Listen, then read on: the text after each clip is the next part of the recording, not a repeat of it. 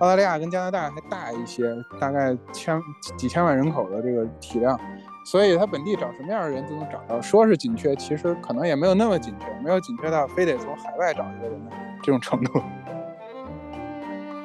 再一个就是这边不止一次的看到，就是说一些实践实际工作中很弱的这些同事，就弱到你难以置信的那种程度，就是你你跟他打交道的时候很难压住火不急的那种。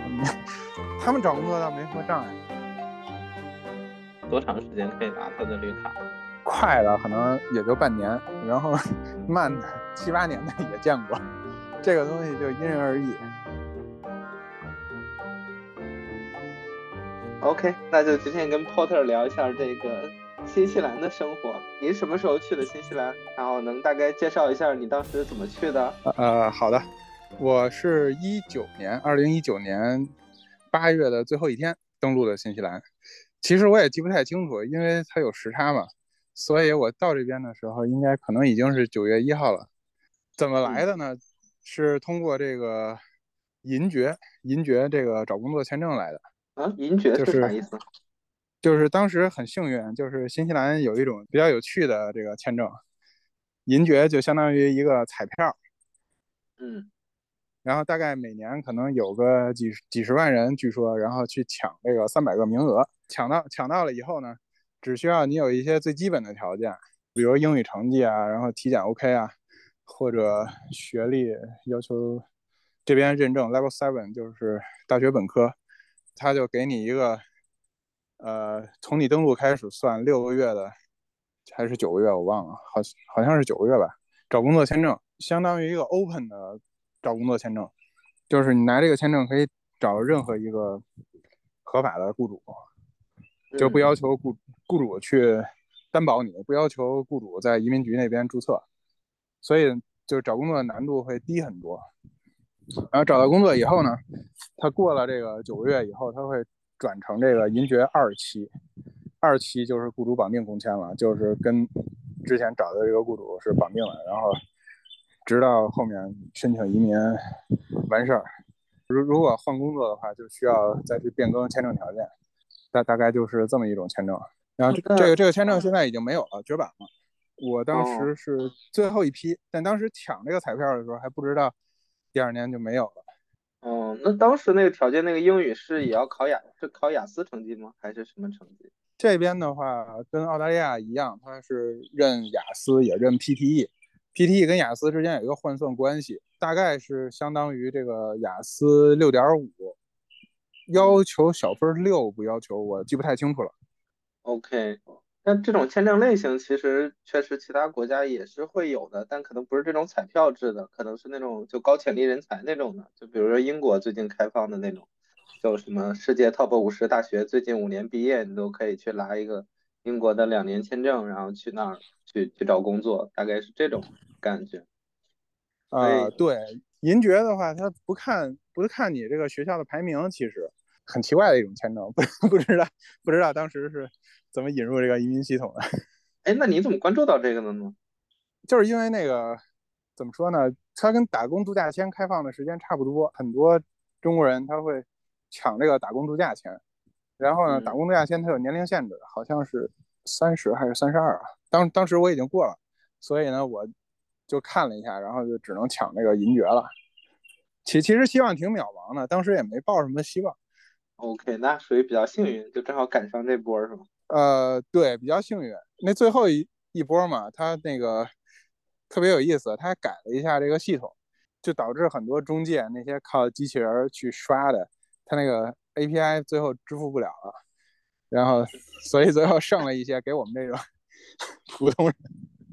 OK，那现在在就是新西兰那边也待了三年多了。整体的那个新西兰那边的一个感官是怎么样呢？就大概介绍一下这个新西兰。总的来说，就是这个自然环境是真好，就是特别的照片，就随便掏出手机来拍一张就可以当墙纸那种感觉。也确实就是自由度很高，就是这边不知道是因为这个国家太小，人太少，然后法律法规很多可能还不够完善，或者政府就是没那么大，管的事情没那么多。然后就感觉可以做的事情还挺多的，各方面约束相对于那些怎么说很成熟的国家，像英国啊、美国啊，就很少很多。这个能举个例子吗？是比如说像像可能那些国家会有约束，但在新西兰其实没啥约束的这种。就就比如说这个我们住农场嘛，农场它有个化粪池是吧？嗯，因为它跟那个市政污水是不连着的。然后在英国呢，这个化粪池就很麻烦，因为我一开始研究化粪池的时候，就找到了一个英国的那个英国的一个 vlogger，他就讲了很多英国的这个关于化粪池的这个 regulation 啊、法律法规啊、building code 啊什么的。到新西兰这边，我就发现这个东西基本上 还处在比较空白的状态 啊，随便搞是吗？嗯，对，然后。盖房子也是，然后一定尺寸以下的房子，比如三十平米以下的房子，使用轻质材料，比如木材，基本上你就随便盖，然后连个木工学徒证也不需要。就像我这个从事农业生产，可能在欧洲是相对会麻烦一点吧，可能有的国家还需要相关的学历吧，但是在新西兰也不需要。当然，他也通过认证，但但是呢，就是感觉就是这边做事情会容易一些。哎，那这个是你当时？呃，就是就是你当时考虑去新西兰的时候，有想到这点吗？就是当时有考虑想去其他国家吗？呃，其实我是把能移民的国家都看了一圈儿，一开始就是比较倾向于去考虑那种花钱能解决问题的，比如说那个西班牙、葡萄牙，后来又开始看这个澳大利亚、新西兰，然后加拿大。嗯，当时怎么选的呢？主要就是考虑找一个。时间可能比较短，因为时间太长了受不了，不确定性太大。然后再一个就是规则比较清晰明确的，说英语的肯定是最好。所以最后就感觉加拿大的移民系统太乱了，看不明白，就跑新西兰来了。澳大利亚当时太难了。澳大利亚和加拿大还难是吗？因为聊到这正好我也在看各个国家那些政策是吗？就我看起来的话，好像加拿大、澳大利亚和新西兰是相对。就是移民政策比较清晰，然后难度也没有那么大的一个感觉。就是你当时觉得像澳大利亚和加拿大，它具体的那个难的话是是指什么样子的东西比较难？就是加拿大其实走走联邦 EE 的话，一般人分都是不够的，除非英语成绩特别好，甚至还会法语或者那个学历特别高，可能能凑合擦线。他那个分数线还会浮动的。哎，我问一下，你现在说这移民是拿那个枫叶卡这种，拿绿卡这种东西，还是说你指的是就换国籍的东西？啊，就是拿绿卡呀。哦哦，OK。啊，拿枫叶卡。加拿大它那个联邦的那个渠道就是分数线很高，一般人都不够。其实技术移民一般咱们也就是讨论技术移民嘛。对。那投资移民的话就是更麻烦。光有钱还不行，然后还得需要你相应的这个高管的这个经验，就是你这个钱钱的怎么说呢？来源跟你这个经验得有一定的关系，不能说你拆迁弄一弄一笔钱，人家也不要。它跟欧洲那种黄金签证还不太一样，所所以技术移民的话，其实主要困境就是离岸找工作找不着。你要想能登陆找找个工作呢，你就得有一个怎么说呢？合法的工签。然后呢，一般也就只能通过上学弄一个工签，基基本上就是这种。OK，那澳大利亚也是类似的吗？对，澳大利亚也是类似的，就是离岸找工作几乎是不可能的，因为这个这些国家说大也不大，说小也不小。澳大利亚跟加拿大还大一些，大概千几千万人口的这个体量，所以他本地找什么样的人都能找到。说是紧缺，其实可能也没有那么紧缺，没有紧缺到非得从海外找一个人的这种程度。对，这个其实也是一个点。我我在那个小红书上看到一些人，就是直接去找到那边的工作，但就是也是 DIY 很久，然后就是要等一些机会这种。啊，对，那种其实真的是很幸运，在一个实力也很强，不是一般人可以做到的。可能跟跟我这彩票签证也差不多。嗯，对。你当时你是什么时候开始计划要去移民这件事情啊？然后就主要动机是什么？就为什么就一定要出去？我大概是从一七年吧，就是有了这个孩子以后，大概孩子还几个月的时候，就感觉不行，得走，然后就一直在想办法，包括说服家里人。到一八年的时候，开始这个付诸行动，就开始做这个认证啊、公证啊什么的，准备这个文件。嗯，弄这个银爵签证，包括我老婆的这个学签，到最后一九年实际走的。对我老婆比我还早一点，她比我早来了大概半年多。就她申请这个这个学签是相对容易的吗？呃，新西兰跟澳大利亚的学签都是非常容易的，相对于加拿大是容易很多的。但我感觉你这个还挺厉害的，因为因为你是北京人嘛，对吧？你在北京还有房，就属于类似于说在国内大部分人奋斗的一个终生目标，然后差不多就是这个状态。但你就是呃这些我都不要了，我就直接出去了。整体上还是一个比较有比较有魄力的状态。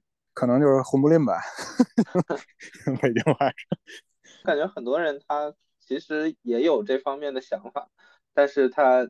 就是考虑到在现在生活的也还不错啊，然后呃，就是出去会有很多的不确定性啊，这种都嗯不算了。那你家人当时怎么考虑的呢？就他们最终怎么就是也都同意出来了呢？其实没有太多征求父辈的意见，因为要是跟长辈一起商量的话，肯定是阻力会相对的比较大。然后主要就是。获得这个我老婆的这个支持比较重要，然后我我们俩只要一致行动，这个事情就比较顺利。就是好奇你老婆最终是怎么同意的？最终可能是就是首先就是我们俩这个感情基础比较好，然后再一个就是被我磨的可能实在受不了了，就是看我在国内那个状态已经要就是疯掉了，就就非常受不了是吗？对，非常非常受不了，就是。感觉国内这个人与人之间的关系就非常的紧张，然后压抑，就是其实体现在很多这个日常这个小事上，就比如说在这个北京马路上开车，我就是比较讨厌那些不守规矩的、扰乱秩序、弄得别人就是很很危险、威胁别人安全，然后影响这个交通效率。所以碰上那种就是说强行并线的、实线并线的那种，我都是不让，就是你要撞就撞，OK。然后反反正我就眼一闭，帮就撞上去。我最多的时候可能一个月得修两回车。嗯，但但你说这个事儿，这个事儿是不是类似于说是就人太多，就就只要人太多，他就肯定会会这样。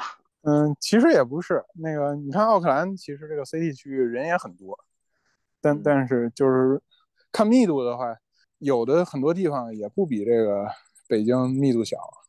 来这么久了，好像就是马路上开斗气车的，我就见过一回，就见过一次。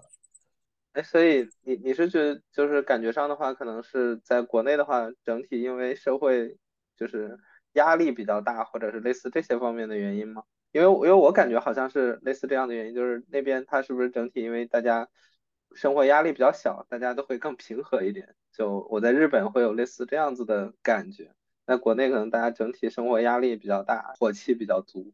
啊，对，一方面是生活压力的问题，再一方面可能我觉得这个可能文化里有一些东西也是一部分原因吧，就是那种卷的那种文化，就是就看见别人挣钱比自己破破产还难受的那那种感觉，你知道吧？就是说你打灯变个线，然后他从后面两三百米地板油上来，非得别你一下，那那种感觉。就那你觉得这个国民性的话是有一些像什么样子的这种比较典型的问题？一个是这个不正当的竞争，就是你看那些占据头部地位的这些企业，尤其互联网企业，他们就好像这种要做尽天下的生意，让别人没有活路的这种趋势，是吧？然后再一个就是全社会性的这种，对，然后这个杀鸡取卵，竭泽而渔，就是你从。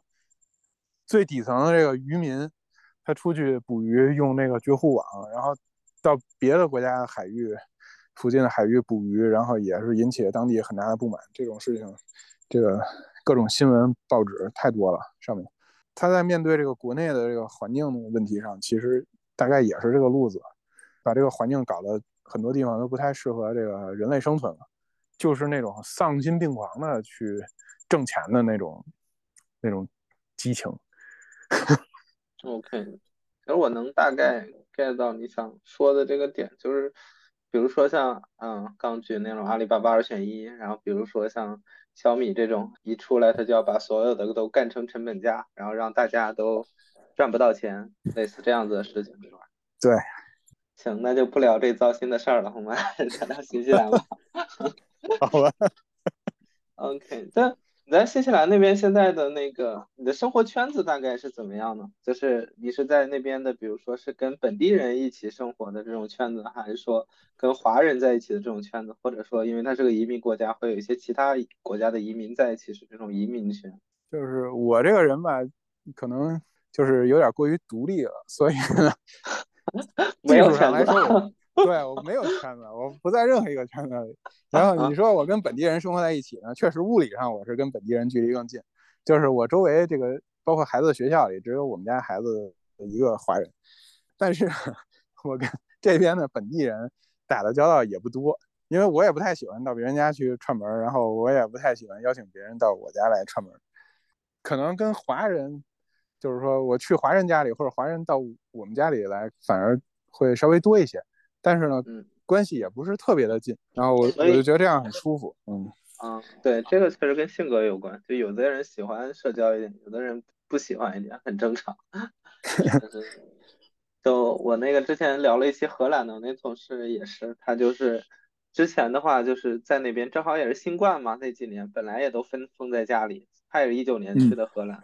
所以就基本上跟当地的人都没有什么接触，但是自从他那个小孩开始上学之后，就像荷兰那边比较社区自治的文化比较强，就经常要搞那些小孩之间的活动，你家小孩邀请其他小孩，然后到你家来玩这种，然后叫父母去招待一下这种，就慢慢的相当于去跟当地的那个圈子，然后大家就会慢慢交一些朋友这样子。你们小孩上学之后呢，就是那个。那边的那个教育跟国内有很大的不一样吗？这边多大呀？多大呀？带小孩啊？现现在就是六岁往七岁这个阶段，是就是上小学了吗？六岁半，对，这边五岁开始上小学，确确实就是上学以后认认识了一些这个别的小朋友，然后也到别人家里做过客，这之前是没有过的。然后这边教育呢，这边教育更像英式教育，就是跟国内。跟亚洲那种普鲁士式的教育，就是基本上是完全不一样。就大概是怎么样？这边的那个老师是坐班的，就是这个老师他永远就管一年级，然后另外一个老师永远管二年级，不会随着这些学生，然后他当班主任，然后一步一步的往上升。这边是滚动入学的，它不像中国是这个九月一号，然后大家统一背上书包上学校。这边是。年龄够了就入学，升班的时候也是年龄够了就升班，所以呢，有的时候跟这些孩子在一个班里，然后突然某一某一天某一个孩子就升班了，那这也挺逗的。对，大家这个大家这个同学就是经常在换啊，对，但是实际上学校也不大，所以就是还是可以一起玩，也没什么影响。那学校多大呀？就一个年级？我这边这个学校一个 年级大概也就是二十个孩子左右，因为有的时候有的人会搬搬过来，有的人会搬走，然后就会转学。OK，那感觉确实不大，这种的话比较嗯比较更轻松自在一点，因为更没什么，更不可能有什么竞争压力。啊，对，因为公立学校嘛，就是公立学校的目标就不是把人培养成那个。怎么说呢？像像中国那种教育，就是把把人培养成那种精英式的工具人。他这边的这个公立教育的目标，就是把你能培养成一个合格的、符合这个社会规范的一个这么一个人。这边的这个公立教育就是没有太高的要求，然后如果有这个太高的要求的话，就要去私立学校。那公立学校的话，像这种福利保障是不是也还挺不错呢？就没有什么就教育费用这种？呃，这边有的学校它是。取决于这个学校是怎么筹筹款的，有有的学校是需要这个每个学期，然后家长去多少捐一些，然后也不多，也不说强制就是捐多少钱，然后就量力而为。像我们这个学校，它就是纯这个政府拨款的，所以就是连这个都没有。OK，那我们先聊回你那个工作吧。就是你当时不是拿那个银学银爵签证嘛？那个签证的话是六六到九个月到那边去嗯找工作嘛，所以你在那边的话，就就这个工作是怎么找到的呢？这个工作就是，其实就是白捡的，因为这个来了来了以后，我来之前是完完全没有就是在网上联系过任何人的，然后就是俩眼一抹黑就来了，来了以后呢，然后就开始那个现改简历，租了一个 Air Airbnb 的那个房子，然后就开始在在那里面改简历，改完简历呢就海投，投完了以后呢，有的时候是猎头，有的时候是公司的那个招聘人员打电话过来。我一开始那十几二十个电话，我其实都听不太清楚对方是哪，因为他们这边一打电话一开场说的特别快。后来就是有有一个中介，他可能没有没有嫌弃我这个听力不太好，然后说话也不太利落，就硬硬生生的塞给我这么一个机会让我去面试。这个公司当时就是正好就是原来的开发团队裁撤掉了，然后重新招人。只有一个 team lead，就把我给招进去了。其实这个公司还没有那个专业的 HR，HR 也是那个空缺 啊，就属于完全重新搭建。对，然后所以我就去了一趟，去了一趟就是 IT 的 head，软件团队的这个 architect，其实就是小小团队的 team leader，然后再加上那个 CIO，就相当于咱们常见的那个 CTO，这么这么三个人，然后一一一天一天一个下午。啊，一个上午，一个上午，然后这个 两轮弄完就完事儿。啊，那这个在在发达国家来讲，就这个节奏已经算相当快了。对，相当快。后来就发 offer 了，然后发 offer 我也没看价价钱，我就给接了。后面的那些再找我面试，我就全推了。哎，那那你之后呢？一直在这家公司吗？对，我就一直干。后面其实因为那个中间移民的过程中经历一些波折。一一会儿后面再说，然后也尝试到外面去找个工作，但是感觉这个经历不是特别愉快，所以后来也就不再换地方。在这家公司工作的话，就是因为你在国内也工作了，其实蛮长时间的嘛，就是你对比一下呢，就跟国内公司有什么这个异同？这边首先就是分工上，都是搞 IT 的嘛。国内的话，其实我职业生涯后中后期一直是在互联网企业，所以。所以就是美国的那种制度嘛，就是项目经理，然后开发，然后这种比较扁平的结构。这这边的这个公司就有点像那种 英式的，它这个分工也不太一样。就比如说这边它不叫产品经理，它叫相似的职位叫 BA，就是业务业务分析师。它这边也不是说 BA 直接带着开发就行了，它还有这个 solution architect，这些人先做这个技术调研什么的，然后给搞清楚了。理论上啊，但实际上操作起来，他们也不是特别清楚。有有的那个 solution architect 其实更像 BA。然后 最后交给这个开发的时候，这些这些任务都已经就是经过良好的这个定义了。然后要干什么，细枝末节基本上都整得很清楚了。就是如果前面这个刚才说的这两个角色，他他们工作不出问题的话，他们比较敬业的话。基本上就是这个结果，然后开发的话，基本上就闭着眼睛去写就完了。所所以就是感觉这个企业管理的制度更中规中矩，可能这个角色分得更开一些，但是就是每个人的存在感就没那么强，大概就是这样。那边会有像 Sprint 迭代这种东西吗？就是大家这个东西什么时间要完成，然后他如果没完成了怎么样这种？呃，会有，然后公司也招了个 Scrum Master，呃，一开始这个。这个角色叫 Scrum Master，但是后来这个这位姐姐比较会玩儿，她是北欧移民过来的，瑞典移民过来的。我估计她可能之前我也没看，她一直是在搞这个。她就带着我们把这个 Scrum 玩了一遍，然后呢，Scrum 玩不下去了，开始转看板。这个过程中，他的这个项目管理团队就越玩越大，手里的权限就越来越大。其其实这这个这个事情怎么说呢？跟跟中国的很多公司搞敏捷，最后结果也差不多。其实就我个人来讲，他已经背离了这个敏捷这种团队自治的这种文化。但是呢，他这个东西就是，就就是有一群人专门以这个作为谋生手段吧。然后 是，嗯，OK，嗯，呃，你说这个我能理解了，就是我之前在日本的那的时候，他我感觉那些国家就很很爱搞这个东西，他们就也是专门从外部找那些咨询顾问，然后过来培训大家，然后讲这个东西。你要讲看板，就是我们当时采用的那个东西，就日本那边搞得更精细，不但有这种电脑上的看板，还搞了一个物理看板，大家还得每天在物理看板上也去操作操作，嗯，对对对，然后这边的公司。它相对于国内的公司还有一个很大的差异，当然也不绝对啊。就是说，像我工作的这种就是比较正规的公司，一般它这个涨薪会比国内合理。国内一般涨薪主要靠跳槽，我在这边没跳槽，主要原因就是也是经历了三次涨幅还可以的涨薪，就是他会过一段时间就 review 你这个表现啊、产出啊，然后他会给你一个合理的待遇，或者包括这个。因为新冠封锁边境，新的移民进不来，然后导致这个劳动力价格上涨，他也会考虑这个情况，就是会给你一个比较公平的这个薪资，他不会像国内的公司，有的时候他就是为了故意压成本或者怎么样，反正就是不给你涨。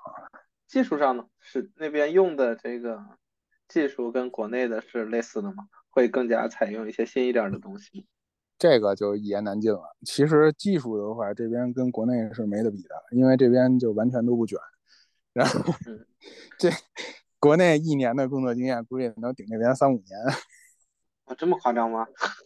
对，这边我们团队里的这些 developer，他们能把命令行使利落的，好像基本上没有，就我。真的假的？这个有点真的颠覆我的三观。真真真的，那感觉比日本都差多了。对，因为就是完全不卷嘛。用啥呢？我们现在反正用 Node.js。我之前在国内写 Java 的，到这边写 JavaScript。啊，两回事了。嗯，对。反正我也不在乎这个。但是就是说，微微服务嘛，分布式系统是吧？什么这个，什么最终一致性啊，什么这个。恰好一次还是至少一次这种调用啊，是吧？都没有，就是分布式事务，分布式事务也没有。那你们公司是做什么业务的？是做那种 to B 的吗？to B 的感觉很多可以的。呃，对我们主要是 to B。对，他有更更多的，他不是说故意不去做，是这帮人可能大多数都不会。OK，我本来以为是没必要，没必要，能能用就行。啊，对，有这个没必要的这个，对，有这个原因，所以因为大多数公司、大多数的场景都没必要，所以就没人会。所以呢，这这这边技术是偏弱，但是呢，你想来找个工作，对不起，那是不容易的。哎，这个找工作不容易，你你刚正好要说这块儿，就是你当时换工作的时候，到底就就发生了些什么呢？有的公司呢，它就是 HR 在这个招聘的过程中，它怎么说呢？就是介入的比较深，然后它就会有一些比较莫名其妙的东西。就比如说，看一个技术人员，他可能就要求你这个听力跟口语得特别溜，就像那种特别难懂的那个 Kiwi 口音，然后你都得能 应对自如，就对表达能力要求。对，其其实。真的，我在这边工作这么多年了，没有看到什么这种需求。其实技术人员大多数的时间都是在敲字、写邮件，然后发 Slack。开会的时候，基本上也都完全没问题的，就是在这儿干几个月就完全能听懂，也不会存在什么听不懂或者有误会的这种情况，就是完全没必要那么严苛。然后再一个就是说，因为他们技术太弱了，你知道吧？有的时候面试。他扔给你一个，比如说系统设计，然后你设计出来这个东西跟他设计出来那个东西肯定不是在一个 level 上，但是呢，他他又有那种自信和傲慢，就是这边这种教育给他这种文化熏陶吧，他就是不太愿意听你解释，然后就是互相看对方都感觉比较傻逼这种感觉吧，就是有的时候他他会扔过来一个，就是说。在你看来有很多东西可以展开，然后就是在一场面试里甚至都很难完成的这个这个这个东西，然后但是他并看看不到里头这些问题，但是他想的那个东西你又没办法知道他到底就是弱到什么程度，你知道吧？就按照按照他喜欢的那 那个风格去回答。这反而是他们有一个标准答案，他只能按照那个标准答案来，这种感觉是吧？对，然后既没那个本事，然后又要装那个北美那种风格的那那种面试的那个 style，是吧？再一个就是这边不止一次的看到，就是说一些实践实际工作中很弱的这些同事，就弱到你难以置信的那种程度，就是你你跟他打交道的时候很难压住火不急的那种。他们找工作倒没什么障碍，就是就是你能举一个这个这个弱到什么程度的例子吗？给给一个感官性的认知。弱到就是没有最基本的逻辑能力。然后这个不知道这个 HTTP 协议是咋回事儿，不知道怎么 debug，然后就更不用说理解这个线程啊什么的这这种概念了。基本上就是说写任何东西都得跟别人开很多会，然后拉着拉着很多人，然后问一堆问题，然后最后才能做出来。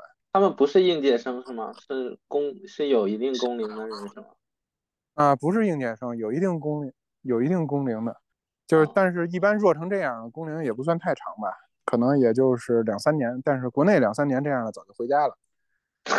OK，对，就感觉很很震惊。那他如果这个程度，他怎么写程序呢？就是靠各种问。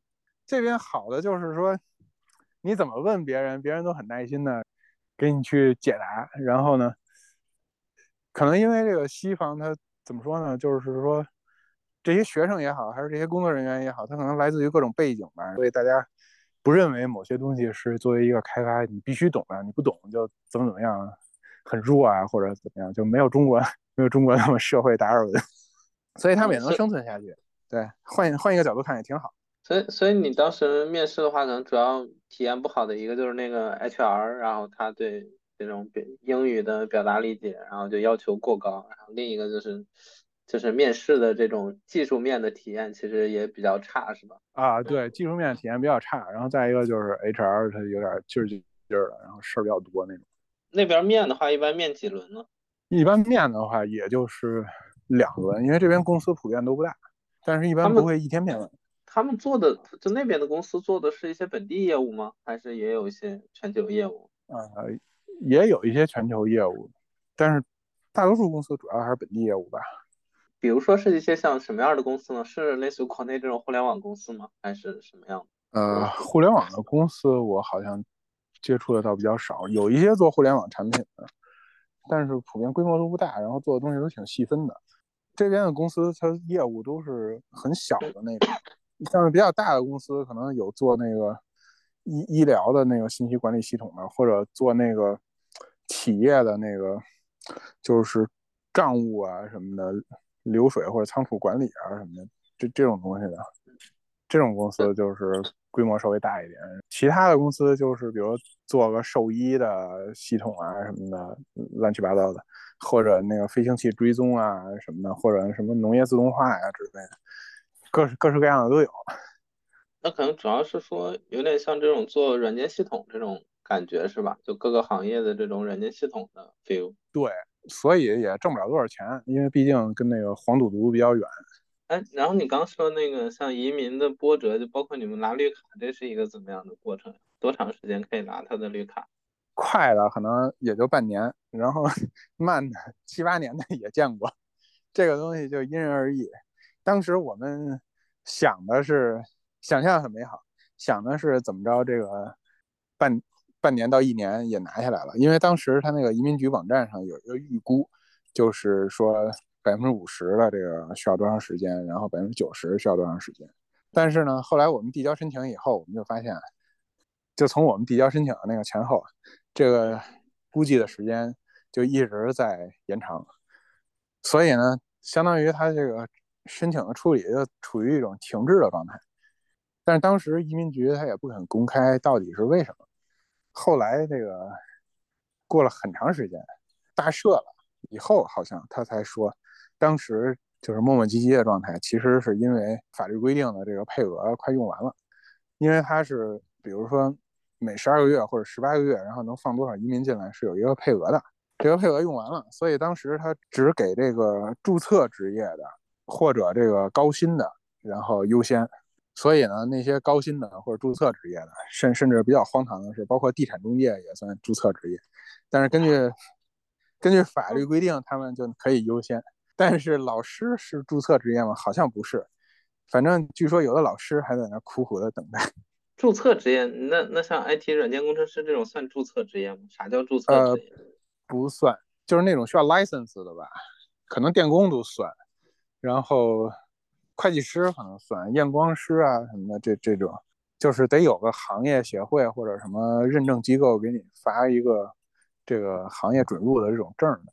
所以你们当时就就等了还比较久是吧？你们是从什么时候开始就去那边之后多长时间开始申请的？呃，我去了以后大概两周找到工作，然后到圣诞节，就是一九年圣诞节前后，应该就已经就是递递上去申请了，拿到这个邀请，就是 ITA 了。然后后面提交纸质材料，应该也是没过年，就十二月整个就给他办完了，应该。然后就一直等着，就石沉大海了。然后后来直到这个公司给我涨薪涨过了这个两倍中位数了，才给我优先处理了。嗯，那所以是什么时候你最终拿到这个绿卡呢？最终大概是二一年的六月份，不到七月的时候拿到的。然后分配这个 case officer 的时间应该是在早两个月吧。那其实也算挺快的了，就从你去到那儿就两年不到，其实就拿到了，感觉是不是？其实整体也算很快了。啊，对，其实是那个。怎么说呢？不算慢，但是就是说比之前想的是慢了很多。然后主要是因为这个配额用完了，然后他也不说，然后中间就很多人感到很焦虑，比较恐慌。那么新西兰绿卡的条件是怎么样？就是你拿到之后可以待几年，然后他会有要求你每年在那边待多久这样子条件吗？嗯，这个绿卡一开始刚拿到的时候是个 RV。然后有没有能直接拿 PRV 的，我不太确定。反正一般都是先拿一个 RV，然后 RV 的话就是这个绿卡的旅行限制是两年，你可以在新西兰无限停留，但是呢，就是说两年之内你出境你还能再回来，过了两年的话，你出境就回不来了，你就得去申请个 PRV 或者申请个其他的变更条件什么的，你才能回来。但是一直在境内待着是没问题。如果两年之内你要离境的话，比如说回中国，那就是每每一年你必须在这边待半年到两年头上的时候，你才可以再申请那个 PRV。PRV 就是永久回头签。嗯，那那个 PRV 是一个什么样子的？就是那个好申吗？然后另外那个拿到之后又又会变成什么样子的条件？呃，拿到 PRV 以后呢，就会变成这个出入境的限制就没了。其他的没有太多变化，好像 RV 的话是不能购买那个敏感土地的，就比如说这个比较好的这个战略性的资源，或者这个怎么说呢？比如河湖附近的这种土地，RV 的话好像是不能买的。PRV 的话要买的话，好像也得申请，像那个海外投资办公室吧，就像那个外国人买房一样，就提交申请，批准才可以。像 Citizen 就可以直接买，选举权的话，这边是 RV 开始就有选举权，所以没有区别，福利什么的也没有什么区别。嗯嗯，然后 PRV 也是要一年在那边待半年吗？呃，PRV 就没有这个要求了，PRV 的话就没有移民监。啊，PRV 就是随随意了是吧？就是出入境完全自由了。随随意了，你可以长期离开新西兰。这这个是等那个 P 就 PR 两年到期之后，然后才能申的是吧？啊，对，等 RV 两年以后才能申。哎，你刚正好提到那个新西兰那边就有这个选举了，这种，嗯，你你有参与过那边的这些事情吗？然后你有观察过他们这种，呃，选举制度啊，或者这种社会制度相关的东西吗？呃，我还没赶上，快了，应该是能赶上这个即将到来的这个大选吧。这边好像是三年一换届。就你感觉那边人的这种政治参与度高吗？你比如说，虽然就是这种选举的国家，比如说日本那边也选举，但我在那边的感受就是，好像大家对这个都非常的不关心，然后就是选民参与度都非常低。所以我们当时那个什么年轻选民才就去投票率只有百分之二十多，然后政府就采取一系列措施，然后希望这些年轻选民就更多的来对参与一下政治，所以就。